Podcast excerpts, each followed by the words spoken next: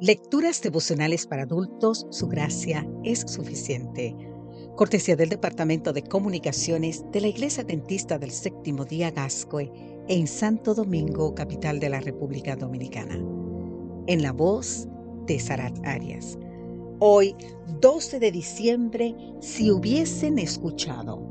El libro de Hebreos en el capítulo 9, versículo 15 nos dice, Por eso Cristo es mediador de un nuevo pacto para que interviniendo muerte para la remisión de los pecados cometidos bajo el primer pacto, los llamados reciban la promesa de la herencia eterna. La Biblia señala las insuficiencias del primer pacto porque era simbólico, terrenal y temporal. En contraste destaca la suficiencia del nuevo pacto porque es completo, con Cristo presente.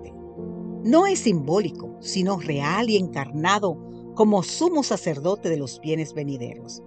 No es terrenal, sino celestial, ya que no fue hecho por manos humanas. No es establecido con sangre ajena, sino por su propia sangre. No solo tiene la capacidad de purificar la carne, sino también limpiará vuestras conciencias, otorgando acceso a las inmerecidas bendiciones del pacto. Los pactos en la antigüedad incluían una cláusula de castigo con derramamiento de sangre para el transgresor del pacto. La muerte de Cristo en sustitución del pactante infractor redime de la muerte al pecador arrepentido e inaugura el segundo pacto.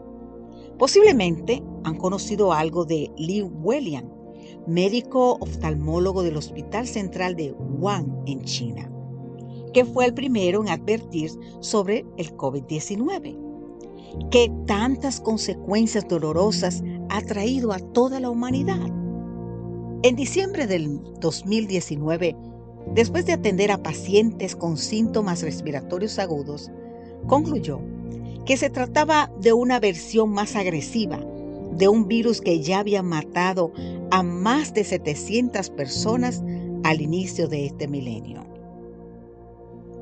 Pocas semanas después, Lee comenzó a toser y a tener fiebre.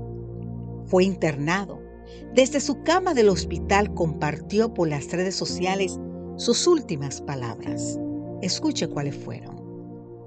Si hubiesen escuchado mi mensaje y compartido la información, habría sido mucho mejor. Lee murió el 7 de febrero del 2000 19, dejando a su esposa embarazada y a un hijito de 5 años. Tenía 34 años de edad. Esta es la impaciente historia de un oftalmólogo que vio el peligro que nadie quiso ver e intentó salvar a la gente, cuando todavía había esperanza de tener el brote. Las autoridades chinas reconocieron su descubrimiento y lo consideraron un héroe que murió para abrir los ojos del mundo hacia aquello que estaba por venir. Desde el santuario celestial, Cristo, que ocupó en la cruz nuestro lugar como transgresores, nos ofrece sus servicios como mediador.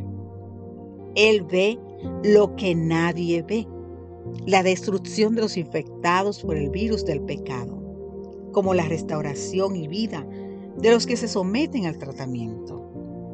Querido amigo, querida amiga, es urgente escuchar su voz y compartir la información. Que Dios te bendiga hoy en gran manera. Amén.